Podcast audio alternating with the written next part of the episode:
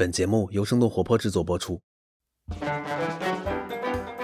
Hello Hello，大家好，欢迎大家收听我们今天的泡腾 VC，我是长得好看了不起，刚刚复工的默默。我是喜欢幻想，然后春节元气满满的 Ted。今天我们的节目呢，请到了我们两个一位非常好的朋友 Alex，对，然后如果大家有印象的话呢，在我们的呃投资人年度复盘节目里面，其实他有出现。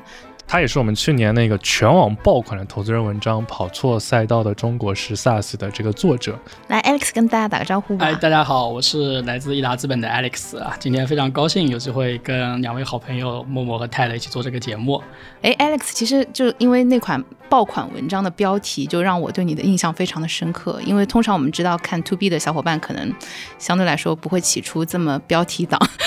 类型的标题。对，可以给我们简单介绍一下你自己吗？对，展开一点。啊、我是呃一零年大学毕业，呃学的是理工科，在。我们机构主要是看跟 to B 相关的项目比较多。那因为我所在的这个板块，除了 to B 之外呢，我们还会看跟一些消费服务相关的 to B 的项目，所以跟 to C 这边的赛道会保持一些互动和联动性啊。然后关于默默刚才讲的问题呢，是因为我大学时候最喜欢的课程，其实并不是我学的理工科的课程，而是我大一的时候上过一门课叫传播学导论。哇哦，哎，专业的高下立判。今天请 Alex 来聊我们这期节目，绝对是把把脉。对，哎，绝对是我撞在枪口上了。对 对对，你就是你是传播学的，吗不是不是，我也是念 double E 的。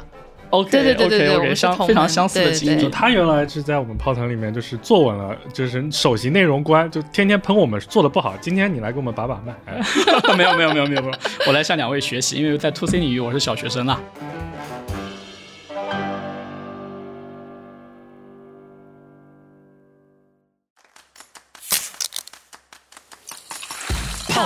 VC 有点东西，欢迎收听泡腾 VC。听身处一线的风险投资人带给你最前沿的 VC 趣闻和冒着泡泡的新鲜观点，让我们聊点冒泡的。泡腾 VC，有点东西。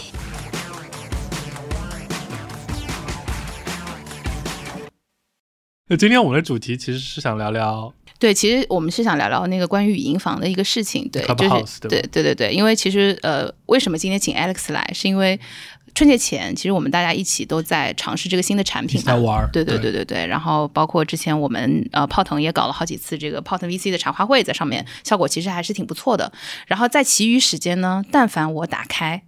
我就发现同时在线的一定有两个人，嗯，一个是大家都知道的庄哥，也作为古典互联网投资人，对哎对对，还有一个呢就是 Alex，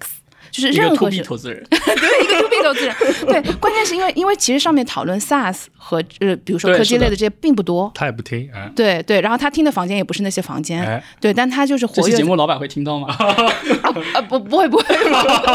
除非你转发给他，向他按头安利。对对对对对，没有没有开玩笑啦。对我就发现他一直活跃在各个，因为其实上面有蛮多就是海呃国内外的，就是创投圈的，不管是创业者还是投资人，其实大家会聊一些比较好玩的。前几天可能大家聊的都是关于 Clubhouse 本人的东西会比较多一点，然后后面就会很延伸嘛，其实还蛮多元的。对，然后所以我就想说，嗯，我一定要把 Alex 请过来，因为我觉得他的视角可能会跟我们会有一点不一样想听。听他听的一些东西是什么想法？对，然后没想到他今天刚刚自曝说自己对于传播学很感兴趣，我就觉得请他请对今天就是我们外聘了一个职业经理人 CEO，泡腾的事情录完节目全部扔给他，对交给他来。谁让他今天自己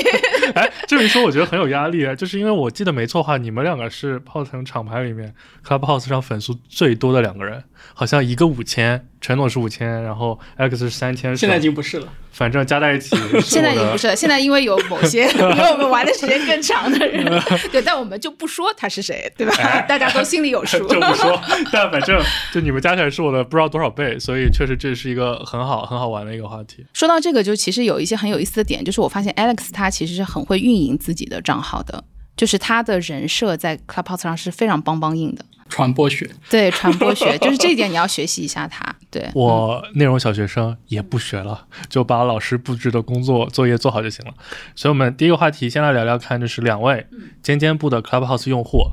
是怎么开始玩这个东西？是从哪里听说？然后怎么能上去讲讲这个起源故事？对，那我就先讲一下我们这边吧。对，因为我和 TED 差不多是同时下载的，因为我们本来就在做音频相关的事情嘛。其实就是我们要讲小秘密的事了好吗？我有担心，我感觉你眼睛放光，要开始讲，把我黑一下。对 对，然后你干嘛你干嘛干嘛打断我？请请，对对，反正我们就是就是在这个播客圈的朋友们的帮助下啦，就好不容易就是搞到了邀请码，然后下载好了，对，然后结果呢，TED 他先注册好的，对，然后他注册好了之后呢，他没有邀请我。哎，我觉得很奇怪，为什么？就理论上来说，他的两个邀请码至少应该给我留一个吧？友友情就是这么的薄弱。对，然后我就这样想说，那我也不好意思主动问他，对，然后呢，我就就是问徐涛老师要了一个邀请码，对，然后成功的登录了之后，TED 后来隔了两天之后来跟我说，他说原来邀请码是随机零到两个，我是零个，高下立判，对，然后所以就我们就开始玩了，Alex 是啊、我进入的逻辑会比大家晚一点。我最早是在媒体上看到 Elon Musk 的消息嘛，但是当时并没有第一时间去下这个 app，因为作为一位 to B 的投资人，敏感度是跟不上的。那后来第二个让我引起关注的点是庄哥，庄哥在他的朋友圈发了一个截图，然后当时他的点评是说这个产品的产品力很强。嗯，这个点当然后面可能也会去聊到啊，我觉得这个点非常关键，也进一步加深了我的印象。但是我依然还是没有下载。哎，我这里补一个 comment，我觉得其实这个产品真的有点像回到我们，比如说五六年前，就是朋友圈层里面有那种节点、社交节点人物，嗯，他只要比如说偷偷发一个什么 TestFly 的链接或者什么，然后他都不用说这是什么，就大家一窝蜂就全部去搞。这个人就是庄哥，是的，对，是的，而且庄哥作为古典互联网投资人消费领域这样给他，定义的话，他会不会很生气？就因为我觉得庄哥的 taste 是比较高的，然后他啊，公然在圈朋友圈发了这么一个，对因为他并不是他自己 portfolio 里面的产品，说产品力到极致这样的一个评价的时候，我还是有点意外的，arouse 我的好奇心还是蛮强的。他爸是很高了，他从来不发我们 bottom 的东西。他发过的发过的，对，然后真的切入这个产品，是因为后来泡腾 VC 群里面发了这个邀请码相关的这个介绍，后来我就通过也是通过泡腾 VC 啦，获得了这个邀请码，然后就加入了这个社群。那当时还有一个过程，就是还是要获得一个 ID 嘛，对啊，过程当中又为了获得 ID 又做了费了一些功夫。嗯嗯嗯，对，所以就是那句话怎么讲呢？就跟上团队，使用新产品，像呼吸一样简单。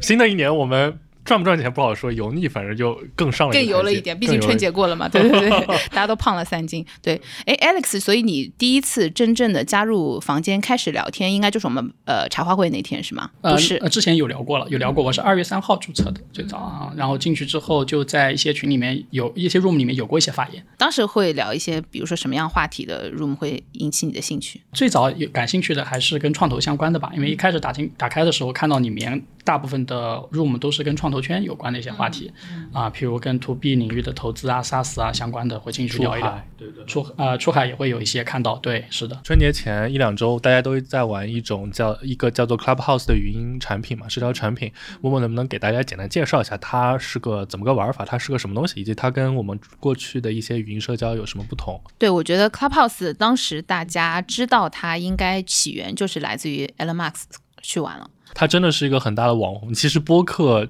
二零年火也有点是因为他在节目里面那个失态的原因，对不对？对对对对对，而且因为 A 十六 Z 就是投了 Clubhouse 嘛，对对对，他们其实之前去年，然后包括前年开始，其实都对于音频市场做了很重要的一个布局。然后当时就是因为也是硅谷那边有一波这个投资人，然后和一波这个创业圈的一些 CEO，然后大家基于这个圈层在玩的会比较多一点，然后。它真正引爆，我觉得应该就是 Mask 去完了之后，然后包括它上面其实有一些相对比较有观点性、比比较有倾向性的一些 comments 之后，其实就是大多数的人为了围观大佬就开始纷纷下载，然后那个时候就有了一马难求，对不对？我记得对对对，就是当时关注到的时候，闲鱼上的那个开始码。卖了。对，应该已经要到三四百块钱了，我看到的。对，然后在这个非大陆区域、其他区域的话，可能会更高。因为最早的时候，Clubhouse 的房间应该是有五千人的人数上限的，所以当时有一个盛况，就是 Mask 的那个房间就很多人在排队等待进入。因为他自己也在排队。对 对对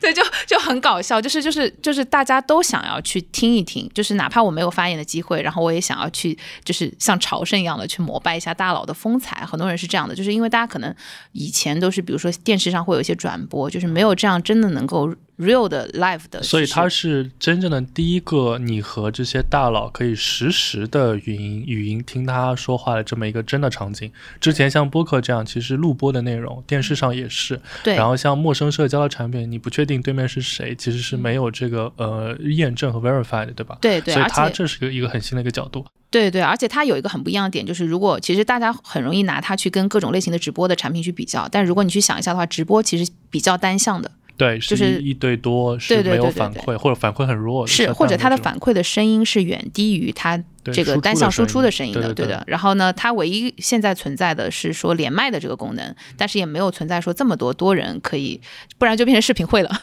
对对对，所以还是挺不一样的嗯。对，所以可以再跟就是没有用过 Clubhouse 小伙伴就简单讲讲它大概是个长个啥样，就是它有啥功能。对，就是它其实屏幕上就是你会看到很多的头像，然后是没有视频的，然后大家都是通过声音来交流的，而且它的音质非常的好。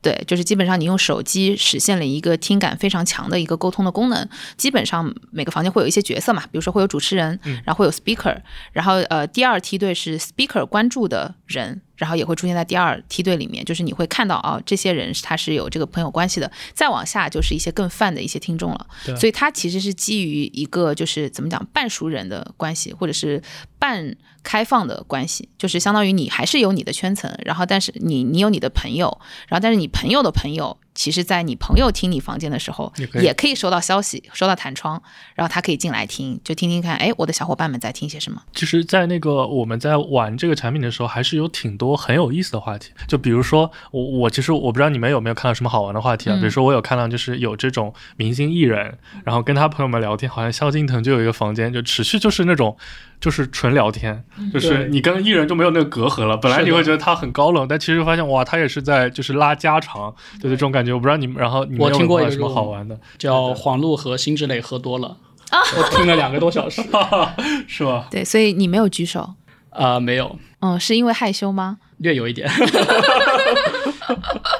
对他们那天晚上，所以是两个女演员一直从深夜几点钟聊到几点，我记得是挺晚的。呃，我是中途进去的，我最后结束的时候大概是在一点多钟左右啊，但他们应我进去的时候应该是十一点多，嗯，啊，我听了两个小时，但他们应该之前就开始了。所以是有粉丝在跟他们进行互动。对粉丝在互动，然后有各种各样的互动形式吧，就不仅仅是拉家常的，也会有一些呃，甚至跟我们这个行业会有一些关系的东西。就其中有一个编剧就提出来说，觉得他们俩的人设比较适合演女创业者的这样的形象，然后说要给他们写剧本。Girls Power，嗯，对，是的，哎，其实说起来，确实是我感觉最对新媒体就新的形态接受程度最高就是两类人，一类就是内容从业者嘛。所以你看，其实我们当时去的时候，去播客的我们的同行们，包括生动活泼的老板们，其实他们都已经早已经在上面了。另一类就是互联网圈的产品经理和投资人，就这两类就是正好又是我们全都覆盖了，然后就是真的是最早的一批很火热的这个用户。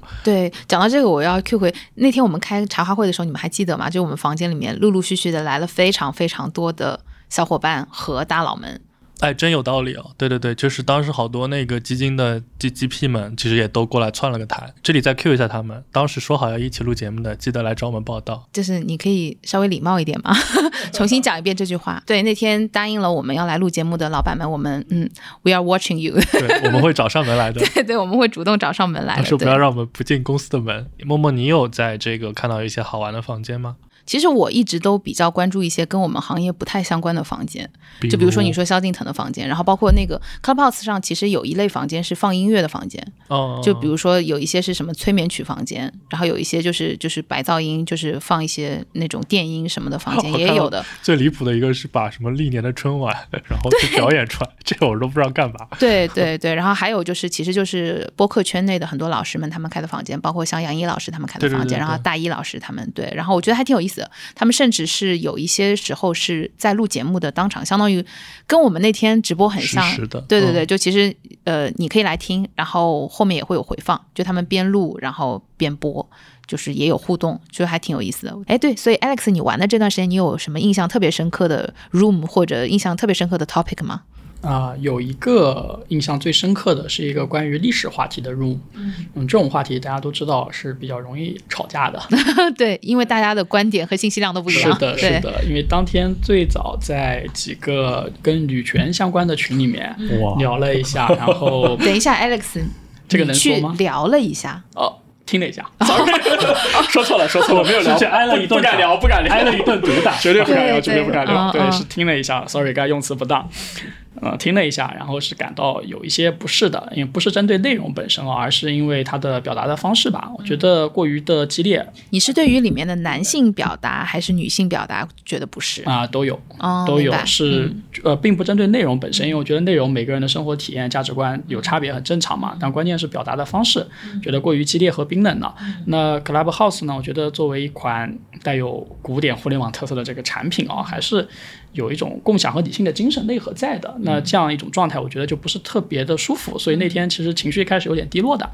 然后后来呢，就是进入到了一个 room 之后呢，感觉很温暖。那个 room 我觉得有个非常重要的点是那个 moderator 扮演了一个很好的角色。我自己后来也在想，这个 moderator 到底不同在哪里？嗯，稍微归纳了一下，我觉得有这么几个特点，这可能也是后来很以后很多 moderator 可以去参考的一些啊、第一个呢，就是他全程干货，他自己本身对。相关的历史问题有独立的思考啊，我自己本身对历史也感兴趣嘛，但是进了那个 room 之后，就感觉到自己真的是个小学生，嗯，所以我相信进那个群的人，大多数也是觉得自己可能懂一点东西的，但也都有这种感受。那所以你有去看他的 bio 吗？他是一个什么样的啊、人？他 bio 是空的，没有写。嗯哦，有 surprise，所以对，有惊喜，嗯是的，是的。然后第二个呢，就是他的这个表达非常的优秀，嗯不仅是他的这个干货的内容，并且在表达过程当中，他可以一直非常生动活泼的把它给说出来，嗯嗯，让大家很有愉悦感，嗯，组织能力很强，就有一。种这个戏说乾隆明朝那些事儿那个哎，他说的就是清朝啊 对，是的，嗯。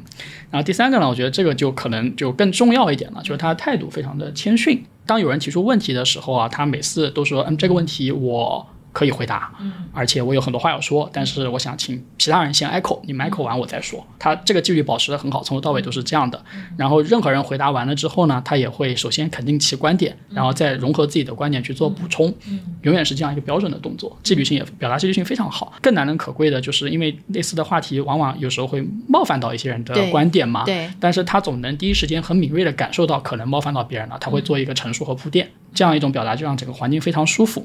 那最后一点就是控场能力特别强，非常注意话题的引导和聚焦。最最难能可贵的一个点就是在这样一个 room 里面，它的游戏规则是怎么样的了？很特别。它不是一个他通过强制手段控制的这个场场子的秩序，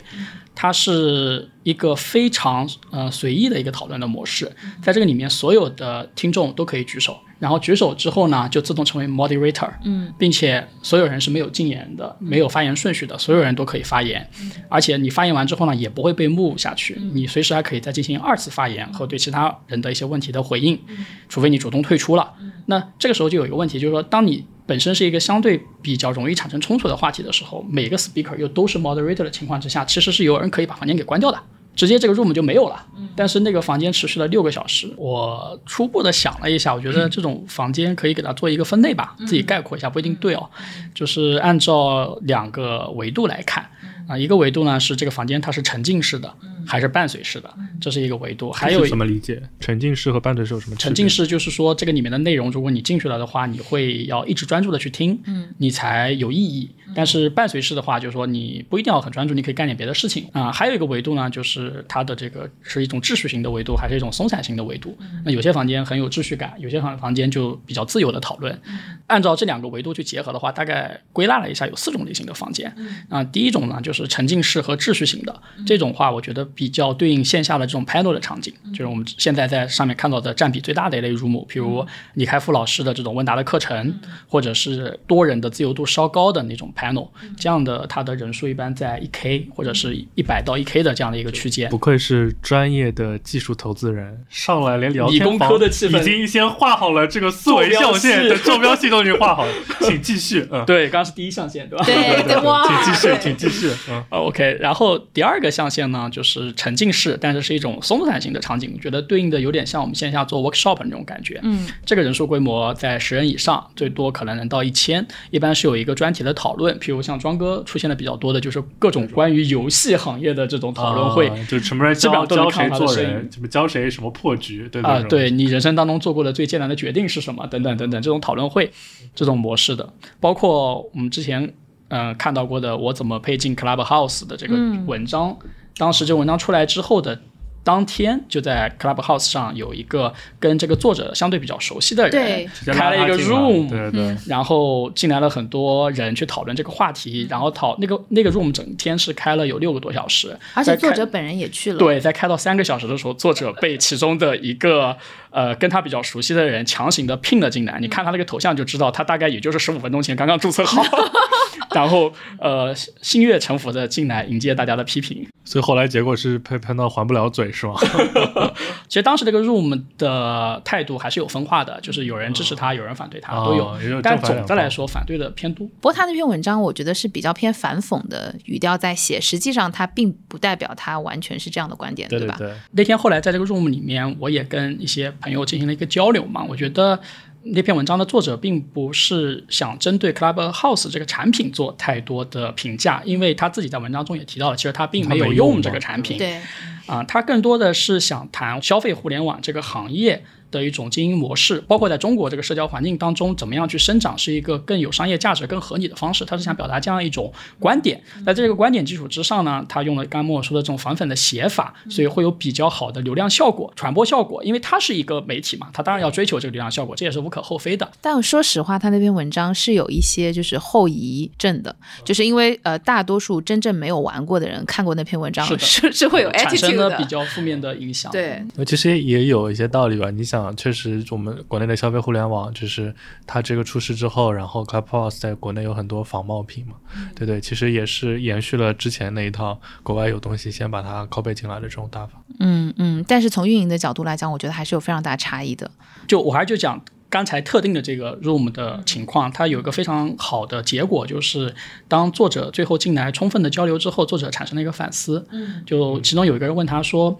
呃，既然你九个月前就知道这款产品，然后你一直没有用，你就在完全没有用的情况之下就写了这篇文章，你当时的心理状态是什么？”嗯啊、当时作者还是陷入了蛮长时间的一个沉默的。他充分想了之后，他说了这么一句话：“他说，你，觉得是好奇心已经有点开始丢失了。”年纪大了，油腻了，哇，我鸡皮疙瘩有起来，因为我觉得 Alex 讲的这点我特别有体感，就是因为你是语音 live 直播的时候所包含的信息量，就是因为你的 reaction 是当下的，对，是的。对对，所以就是他的沉默其实就是一种信息，对吧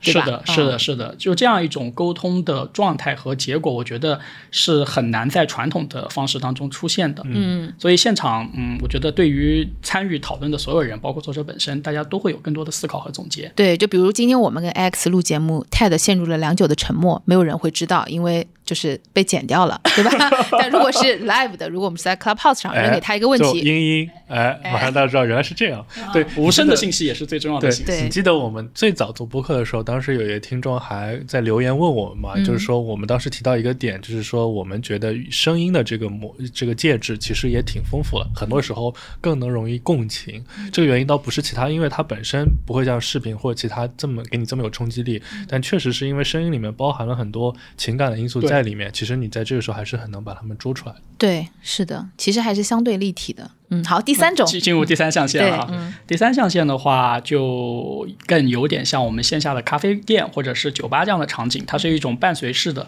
并且是松散型的。就刚才默默也有提到过，譬如一些唱歌的呀、吹水的呀，甚至我看到过有一位投资人朋友开了一个加班的 room，就是他在里面也什么事情都没有在干，对吧？他、就他、在敲键盘，你可以听到敲键盘的声音，而且是大年二十九那天的晚上。嗯，就像咖啡馆一样，就是白噪音。是的，是的。但是咖啡馆这个场景当中，嗯、跟线上我觉得有一个非常重要的区别，就是你咖啡馆可能你会旁听到别人的一些信息，但是那个信息质量是非常差的，而且嗯，由于一些社交压力，你大概率不可能去跟他进行互动啊、但也有这样的场景，我自己其实类之前也经历过一次类似的事情，是我跟一个项目访谈的时候，访谈他的客户，当然在星巴克，我们在聊关于 Martech 的一些事情，然后聊完之后，旁边过来了一个人跟我说，哎，他也是投资人，他也对这个方向感兴趣，我们要不要继续聊一聊？对，我就什么机构？忘了。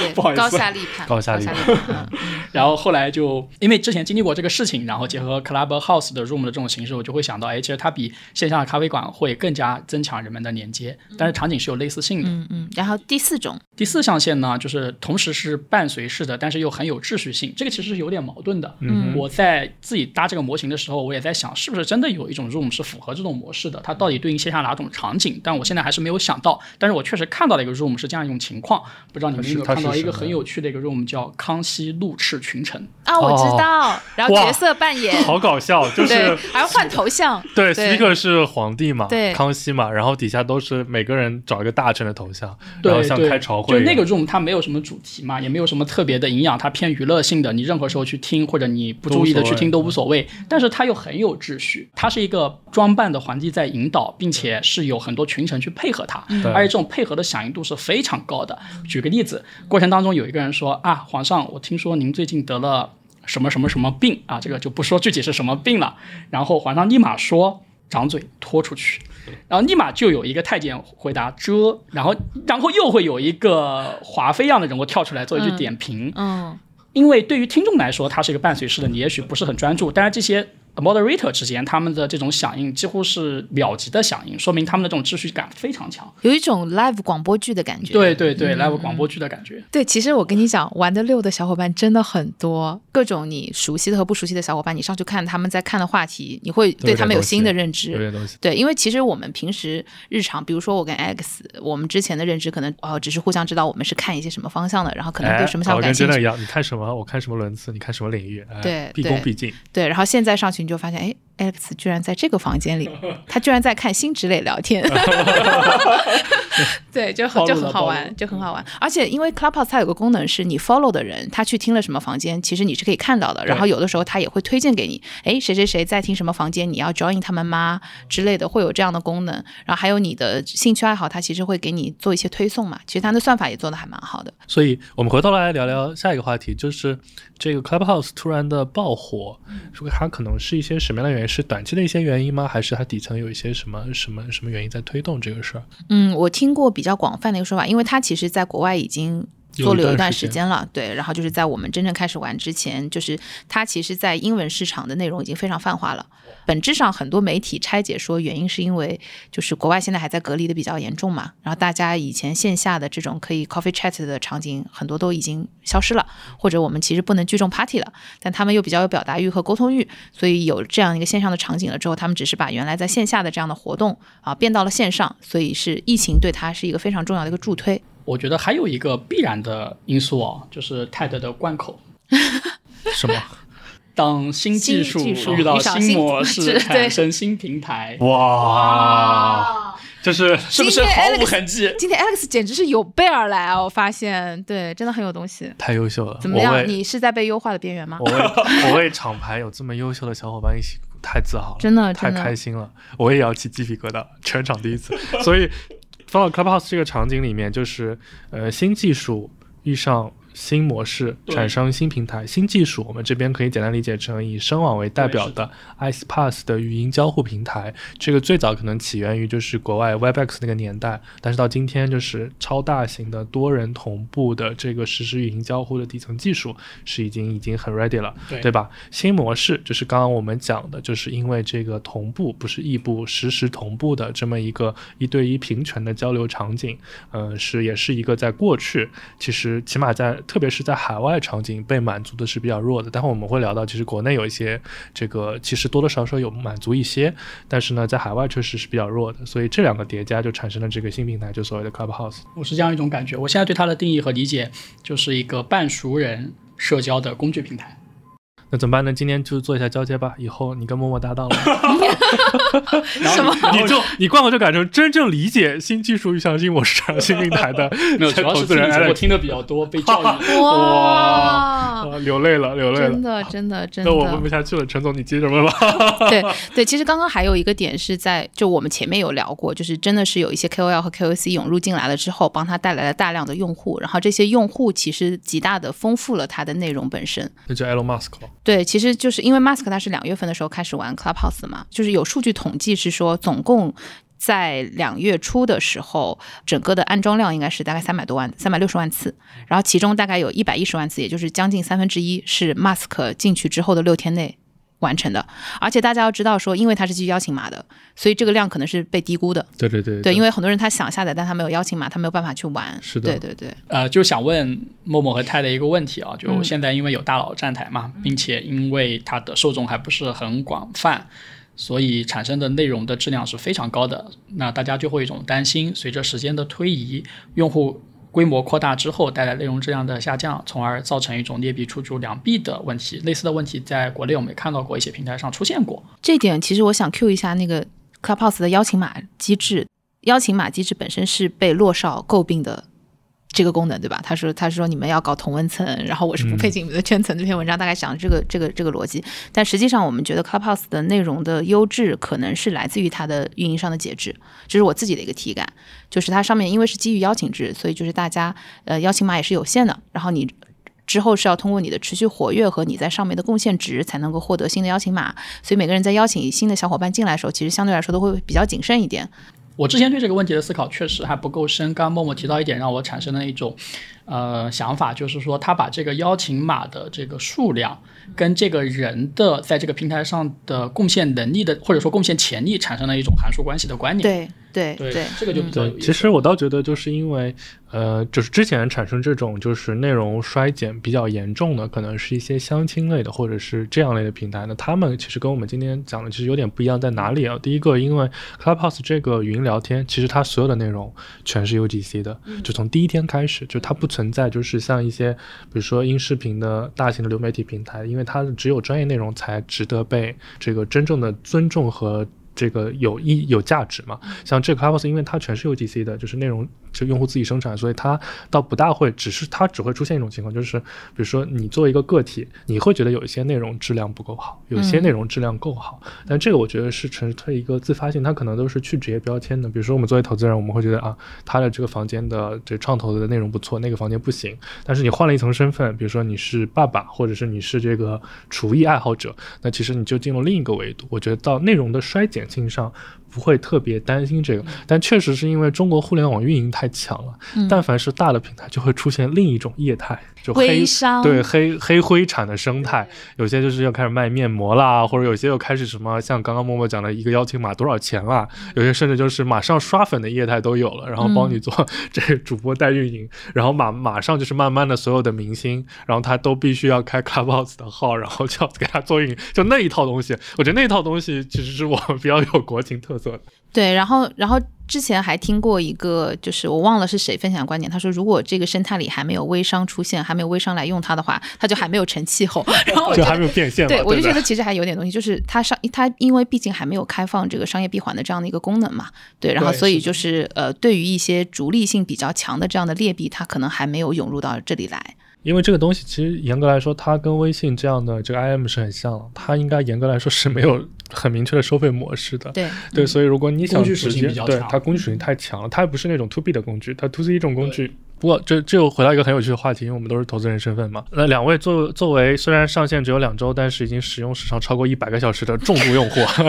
睡觉的时候也在听，跟老板就是汇报一下，我们都是睡觉的时候听的。而且对，我们都是就是睡觉的时候在就放开了，这个放假期间玩的。还有还有通勤的时候，就是你们觉得 Clubhouse 有哪些功能点，你会觉得哇，真的还是不错，然后有些哪些点你们会觉得哎，其实还可以去改进一下。Alex 先来吧，毕竟他玩的时间比我多。他一百零一个小时，你一百个小时？对，OK，呃，小的建议吧，就希望在 Room 的展示面上能有一个结构化的 dashboard，去把房间的规则啊，包括像存续的时间啊、关闭的时间啊等等，能够展示出来。因为很多 Room 是开放式的嘛，开放式的就很多人是先进后进，他们对于房间的一些情况不太了解，就 moderator 会经常性的去重复他这个房间的一些基本规则和情况，这个其实蛮占用和浪费时间的。对，还有一个我也加一个，他那个名字不能改，真的好讨厌啊！对对，就是你要要改名字，你还要重新那个重新重新 set up 一个新的房间，对对，这个是一个小 bug 吧，但后面应该会被修正的。嗯，大的建议的话是希望后面能够看到更多的新技术跟现有的这个工具的模式去结合的，譬如两点吧，一个就是同声传译，嗯，还有一个是自动记录，嗯，这两个功能。我觉得跟声网和 Clubhouse 之间的关系是有类似性的，声网是提供找一个技术服务方就可以了技术服务方去跟他合作。说说它好的部分，你觉得它哪里做的功能还是挺好的？呃，小细节的话，我觉得还是有蛮多的。就讲一个点吧，就是通讯录这个点，因为我自己看 To B 嘛，To B 会涉及到大数据以及大数据隐私，包括整个法律法规和发展趋势的问题，也是我非常关注的重点。不知道大家有没有关注到，目前嗯、出现了一个现象，就是随着整个隐私保护的趋势越来越强，所有的 APP 在我们用户进行授权的时候是越来越细的，特别是对于通讯录是否授权，一定是一个。会有一个选项让用户去选择的，以前是没有的，也就是大概最近一年之内才开始有的。那我自己现在用各种 app 的时候，明显的一个趋势就是，如果我自己判断不是很有必要让他了解我的通讯录，我都会选择不授权。嗯但是 Clubhouse 这个产品，它的邀请码是要通过通讯录来读取的，它就意味着所有的用户，只要你上了这个产品，你就已经共享了你的社交关系链。在这个社交关系链基础之上，它就可以去做很多算法和数据的运算，包括它的 room 怎么呈现，它的这个推荐怎么样去展示，都是基于这个算法来实现的。我觉得这一点还是产品力上一个蛮有特点的东西。那这个跟邀请码结合到一起的话呢，我就觉得邀请码不仅是一种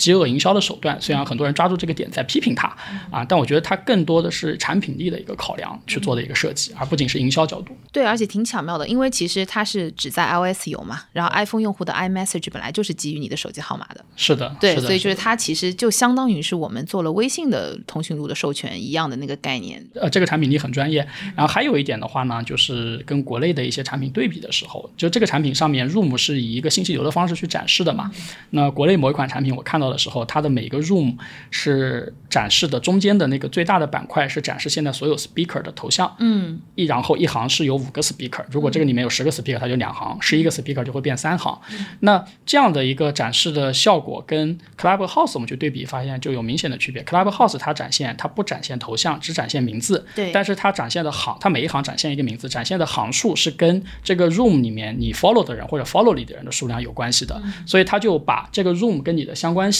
和它在屏幕上占据的你的视觉的这个流量的程度形成了一个函数关系。嗯，这个设计就非常棒。嗯，那。国内产品之所以不这么做，我觉得也有它的道理啊，因为这样就像素级抄袭了。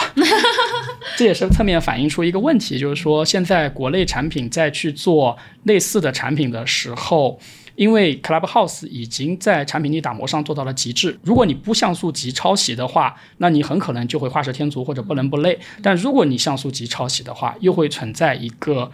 被别人去进行批评和承担一些声誉风险的问题，所以现在对国内产品来说还是有一些压力的。嗯嗯，Alex 讲的这一点我特别有体感，因为我这两天也在玩国内的一些呃，就是类似的产品嘛，然后我就发现说，原来我只觉得它的内容运营门槛非常高，就是我我们在玩 Clubhouse 的时候，我只是觉得哦，主持人 speaker 的质量特别重要，对吧？你话题选择特别重要，你在什么样的时间点，然后你找什么样的人来聊什么样的话题很重要，对，但。那个时候没有觉得它产品技术的门槛这么高，然后真的是 现在回味过来了之后，有比较了之后，你会觉得说，哦，原来它这样设计是有道理的，哦，原来抄作业也没有那么容易。是的，是的，真的不容易。对，因为这个什么东西，其实很多其实涉及到一个多并高并发和量级的问题，其实就很难。其实这个语音交互的简单技术是很成熟的，其实我们最早包括 IM 里面，就是大家都是各自带的嘛，只是东西效果的。就包括最早，其实我们 B to B 开办公会，最早是要用一个很复杂的会议系统嘛，可能十年前。现在慢慢的就是这个国外有 Zoom，对吧？国内其实有腾讯会议啊，有这么几个产品已经把这个场景替代了。但这个场景呢，就是就是两个追求的东西，第一个还是要追求通话的清晰度和稳定性，很多时候就不大行。另外一个呢，要追求大家互相就是七嘴八舌的这个时候，就是那个多流并发的时候这个问题。在这个并发比较高的呢，其实最早呢是在游戏场景先出现的，就比如举个例子，就是网游，网游的话，因为要组队，然后服务器里面比较大，所以其实这个语音的方案那个时候就开始慢慢做了。这个最早呢，可能是国外有一家公司叫 WebEx，他们是在这个领域就是做的比较多年的。然后慢慢呢，其实国内最大的应用场景，除了大型的网络游戏之外呢，接下来就是教育场景，因为教育场景也是一个很典型，特别是有一些名师大班课，也是要对很多很多的嘛，所以其实也是这种底层需求的并发，把声网这家中国的很优秀的上市公司撑到了一个非常。常好的市值的这么一个情况。但是呢，我觉得这 Clubhouse 就像刚刚默默提到，就它其实又更有一层挑战了。作为一个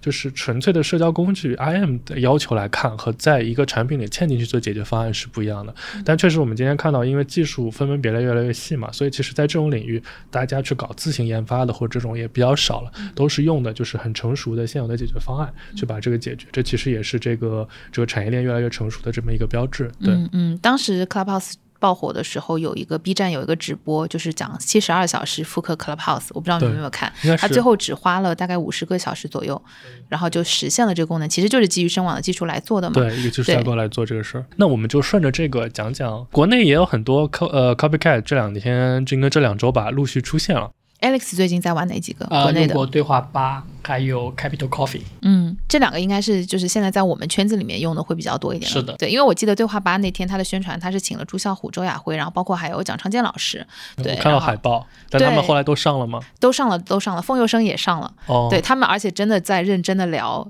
聊什么国内？他们的 topic 叫做国内有没有可能做成一个 clubhouse？那已经产品已经在用新的产品在聊这个话题的意思，就是说，嗯，对，因为他们我记得他们产品就是春节期间上线的，因为当天有一个就是很很有趣的事件，就是。九点钟开始嘛，而且他们那个房间其实在九点前就已经在预热了，所以那个房间是九点前就已经开好了的，里面已经有人陆陆续续在进了。对，然后真正九点钟我点进去看的时候呢，房间一片安静。Alex，你应该也是准时去的吗？我提前10这是静分钟去的默房吗？对哎，提前十分钟他们有在提讲话吗前十分钟的时候，还是听到有一些断断续续的聊天，但是更多的是寒暄和介绍这个房间的一些基本情况，没有实质性的内容。就是然后主持人小姐姐在讲。对，然后当进入九点之后就开始安静鸦。雀无声。真的真的鸦雀无声，而且当时很尴尬的是，因为 Allen 已经在上面了。一开始是良久的安静，然后呢就能听到那个，因为呃 moderator 就是他们有两个运营小姐姐，然后麦也其实也没有关嘛，然后他们在悄悄的商量一些什么，就听不清楚，但能听出他们在悄悄商量。因为那天活动主持人应该是蒋昌建老师，然后但是他的产品设计的问题导致下面有人疯狂举手的时候，那个小姐姐找不到他不知道哪个是蒋蒋成，因为因为因为蒋老师的名字叫 Steven，然后运营小姐就不知道是谁，因为期间十五分钟一直都是良久的沉默，嗯所以我就跑出去开了个房间，我说，哎，感觉对话还是应该挺有门槛的吧，然后就疯狂的进来了很多人，然后大家就在说。怎么回事？什么情况？就在我开的那个新房间里面，在讲说怎么情况，因为最喜欢吸别人流量了？没有，因为他们当时房间很少嘛，因为玩的人比较少，而且当天去的应该都是冲着这个房间去的，对，所以他们在那个房间不知所措的时候，看到我的这个房间就进来了哎，然后就有一个对话吧的小姐姐进来了，然后她就说：“她说我给大家解释一下，确实运营小姐姐很守手足无措，他们比较年轻，然后我们这个团队是只有十个人，然后做了大概就是不到十天的时间上线了这个产品，他们就解释了一下，然后说好，说隔壁重新开好房间了，请大家回来吧。对，说起来，其实那个 Capital Coffee 是精准做的嘛，因为我们跟那个他们的 CEO 也都很熟，是好朋友，他们应该也是集中了公司力量，应该是花了三四天左右，应该是不眠不休吧，然后把把这产品做出来。我看了一下 Capital Coffee，应该是流畅性和易用性上面还是不错的，但 Capital Coffee 的无声房很多是？很多，对，他很多房间都是只有一两个人。然后我点进去看了之后，因为人少，我只要一进去，马上就被点名，你知道吗？我赶快溜出来，因为我只是想进去看一下。就你到底是不是社恐这个问题，像谜一样，已经沉默了好多年。就是你说你社恐嘛，你明显不是，但是说你不是，每天就哎流窜作案。对，我就只有在你们面前不是很社恐嘛。所以还有几家，比如说像那个，呃，有几家也是在做类似产品啊，一家叫聚聚，呃，应该是原来是一家创业公司，还有一家叫举手，好像是雷军的小米，好像很多年前已经并购的这么一家公司。嗯，还有骨壳的地爪也是做的，对，地爪哦，还有嗯。Club Horse，对对对，Club Horse 是当天就下线。对，anyway，然后那我们最后留点时间，我们就讨论投资人比较多聊了聊这个话题吧，就是这个，呃，所谓 Clubhouse 这种产品形态，我们其实刚刚已经说了，就是有新的底层技术确实准备好了，然后这个需求点过去其实被满足的不够多或者不够痛，或者大家觉得它不够大吧？那这类的产品在中国会出一个 Clubhouse 吗？我不知道两位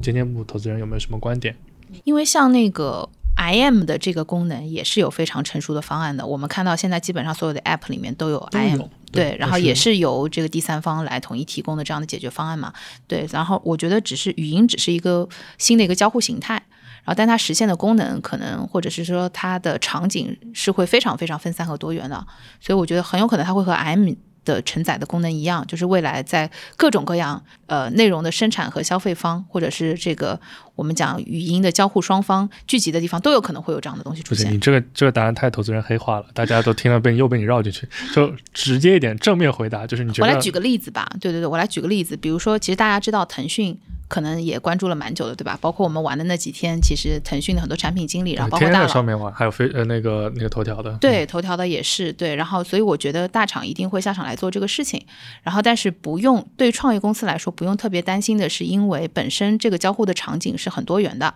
举一个不是很恰当的例子，就是说我们有看到很多新的产品出来之后，它变成了某一个大产品下的一个分支，比如说直播出来了之后，我们会发现所有有流量的人，他都可以开个直播页啊。我觉得，比如说特别是像类似于喜马拉雅这样，它已经聚集了比较高质量的语音内容创作者的生态、内容的消费和生产双方的这样的平台，其实还蛮有可能会出现这样的产品呢。简单的来总结一下，就是你会觉得，就是中国出一个一个独立的 Clubhouse 这样的产品是有些难度的。因为流量已经被切得很分散了，然后对于大家来说，现在下载一个新的 app，或者是维持在一个新的 app 上活跃的这个成本非常的高。Alex 怎么看？中国会有自己的 Clubhouse 吗比较难，或者说难度会比 Clubhouse 高出一个数量级？OK，啊、为什么会这样讲呢？因为它本质上不是一个熟熟人社交嘛，它还是一个半熟人社交或者是陌生人社交。陌生人社交，据我自己观察的一些产品，在国内的难度呢，还是在于如何破冰的问题。那我要去破这个冰，就需要去有一个内容。那我们看到有一些 app，比如像嗯、呃积木。上面它甚至出了一个什么样的招数呢？说你这个匹配之间的双方，如果想要看到对方的头像，必须是互说十句话以上，才能去解开这个头像，这就是一种破冰的手段嘛。但这也侧面反映出，在国内的这个环境下，中国人的性格特点的情况之下，想要破冰是非常难的。那 Clubhouse 上呢，就因为有天然的主题，并且内容输出的这个频度跟强度很高，所以很容易去破冰。再加上它本来基于半熟人的这样的一个关系链，又为它破冰降低了一些门槛。对，而且它是多人的，如果一对一的话，破冰门槛是更高的。对对对，是的。但是在国内来看的话呢，它不具备 Clubhouse 的一些优势，譬如说它 Clubhouse 是全球的，全球就意味着文化环境的多样性，这种多样性就会带来内容的差异性，会有很多自然的这种内容的吸引力。就譬如你跟一个海外华人。去沟通的时候，可能对他来说稀疏平常的一种输出，对你来说就特别有新意。那因为在国内这个环境下，大家呃生活方式啊、生活经历啊，甚至是职业路径啊，都是有太强的相似性的，所以这种自然而然极低成本输出的内容的频度和数量就会相对较少。嗯，这个我觉得是一个会比较大的门槛。那另外一个比较大的内容门槛呢，就是跟 moderator 有关的，就这个内容输出是不是能保持一个很好的秩序、很好的质量，跟 moderator 管理能力是有相关性的。但这个管理能力。呃，对于国内的这个生态当中来说，我觉得还是会有些难。嗯，总的来说，会觉得国内的 moderator 的这个挑战比较大。对，所以其实两位的观点呢，都是会觉得比较难，但是呢，其实这个原因是有一些不一样的。Alex 这边的原因呢，其实还是更多是从内容侧会觉得，就是因为呃，如果一款工具性的产品呢，它呃逻辑上来讲肯定是越全球或者是用户越多，会提高它的内容的复杂程度和多样性。这点我觉得我们也都能认同啊。但就是很多时候，过去那个互联网时代的主题就变成第一个有没有可能做更好的本土化，然后第二个有一些政策或者是法律或者是人文的原因，使得就是这个可能是中国是一个比较独特的单一市场。但我觉得这个东西可以交给时间去验证一段时间，因为确实，呃，这种语音的内容，说实话，就是它是第一天是 UGC 的，它最后一天还是会 UGC 的，对。然后默默刚刚的观点，其实刚刚没有特别展开，就还是想再问一问，因为听上去呢，你似乎是对，就是即使是基于音频下的流量格局，就第一个呢，你会觉得就是国内的很多音音频场景，它的呃表现的内容或者形态已经比国外的有些复杂。简简而言之，就是你觉得在中国呢，如果想做一个 Clubhouse 这种产产品，它的生态位本身就比较窄，然后其次呢，又是流量格局又比较残酷，所以是这样。你可以展开跟我们讲讲。对，因为我觉得就是其实刚刚我们有聊过几种类型的房间，然后它里面需要的内容产生者本身是有一定的框架的。对吧？就比如说我们刚刚讲到明星或者是大佬这样类型的人，他是已经有他自己和自己的 fans 就是固定的沟通的场所了。比如说微博，他们其实已经有一个、每一个人都有一个自己主要会去玩耍的和互动的这样的一个场景所在了。这个时候你要再把所有的这些流量再迁移到一个新的上面去，是有是有成本的。那迁移成本本身就放在这里了。对，而且关键是说，就是我觉得这样的一个呃 app，它里面是一堆什么样的人去玩，或者一堆什么样的那种生产者去玩，是非常影响整个社区的氛围和环境的。对就是大家是不是愿意一起来玩，谁会成为第一个，就是类似于 Mask 这样的人吧？哪个带头大哥？中国的也要有中国的埃隆马斯克去冲上来了。理论上来说是的，就是我愿意和什么样的人在这样的一个，就是因为所有的内容社区都是这样的，我突然又给老罗找了一个新的就业方向。这个就涉及到另外一个问题，就是说商业闭环的问题，嗯然后然后以及说音频本身对于他们来说是不是一个更高效，还是说更低效的一个手段？我觉得跟视频直播带货来比的话，音频可能是低效的，对，但是音频它有它自己独特的魅力和它。不同的使用场景，因为它是闭屏的嘛，所以你其实，在很多不能看手机的情况下，它是一个很合适的一个场景。比如说，其实最近听到很多小伙伴是说自己在开车的时候会去听，他们有可能会去听播客。然后刚刚像 Alex 讲的，就是这种伴随性的这一种 Clubhouse 或者是其他的语音房，也是一个很好的一个场景。对，所以说它的场景其实是完全不一样的。但是它在这个场景下是相对高效的，放在其他场景下未必是高效的。对，嗯，对，所以我觉得这个反正大家都还会有一条路要去摸索吧。对，然后再讲回到刚刚讲的内容的问题，然后包括 Alex 刚刚讲 moderator 的这个事情，嗯主持人的事情。对两位主持人，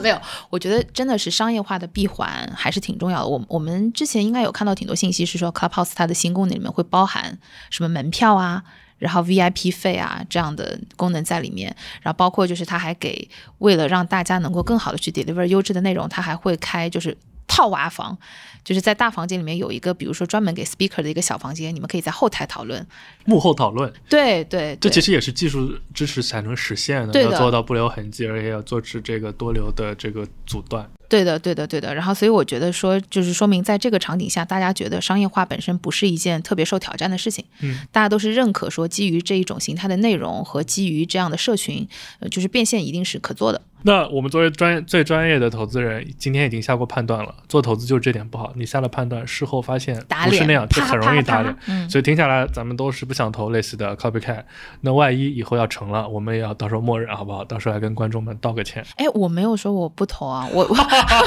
哇，我又学到了，原来投资人是这样做的。不不你展开讲讲。对，因为其实我们刚刚表达观点都是说，这种类型的形态它会存在的，只是说我们觉得它会有它的问题，然后会遇到很多的困难。那罗永浩做，你投不投？你说他做个 app 吗？做个 app 啊？我觉得罗老师应该不会做这个东西，对我还是挺关注的。然后，而且我尤其关注那一些就是已经具备了优质内容生产者的流量的这样的一些平台也好，或者是这样的一些呃，可能现在还没有出来做的。比如说啊，就是嗯比如说那个我在那个对话吧上面有一个人他就提，他说我觉得 LinkedIn 做这个很好，嗯，因为 LinkedIn 上其实是先是先天的有人设，一些人的真实的背景，而且里面就是很容易而是严肃社交对嘛。，但这个就其实是在我们就是 us 我们作为用户吧，是怎么看这个东西？因为 Clubhouse 现在的形态其实更多还是像一个纯工具。对一个纯工具来说，它最追求的就是它鲁棒性、稳定性，然后易用性，产品门槛要低，产品本身产品力要强。但如果我们把它当做一个内容平台，不管是音频还是视频，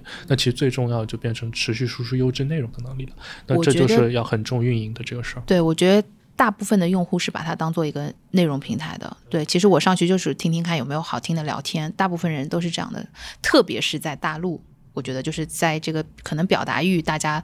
没有那么强烈，然后或者是就是相对来说更害羞，然后更难去破冰的这样的场景下，我觉得这样是更重要的。那既然今天是聊这个新的语音社交产品，那我们本着贼不走空的模式，还是要请嘉宾送东西出来。什么？你这个有跟 Alex 讲过吗？但送的东西呢没，有。但 送的东西呢，一定是我们能给的。哦就因为呃我猜还有好多给他的微，信号码吗？我猜还有很多小伙伴还没有玩过这类的产品，所以我们要不就这次节目送十个邀请码，好不好？如果需要的话，可以一起来体验。你有吗？我虽然是零，但是我身边认识两个二二的朋友。是哎哎，你看这就是五了，已经你是不是五？你没有五的话，那就不行哦。好好，够了，够了，够了，嗯嗯，那就欢迎小伙伴们给我们留下，就是你们自己使用的一个体验吧，或者是你们觉得国内有没有机会出现类似于 Clubhouse 这样的产品，以及你们会不会用，然后以及你们可能会比较关心的话题是什么？哎，或者如果有产品经理自己在做一个新的语音产品，那一定欢迎给要告诉默默我们默默感觉好像要搞得跟真的一样要投了，。蠢蠢欲动。我最近集中的 在看，真的，然后我在跟各种人聊，然后包括就是有主播的，然后包括就是有产品技术的，对我觉得也是挺有意思的。好，今天超级感谢 Alex，谢谢默默，谢谢 Ted，没有没有，谢谢 Alex，互相感谢。对，那今天节目就到这里了，拜拜拜拜拜拜谢谢大家，拜拜。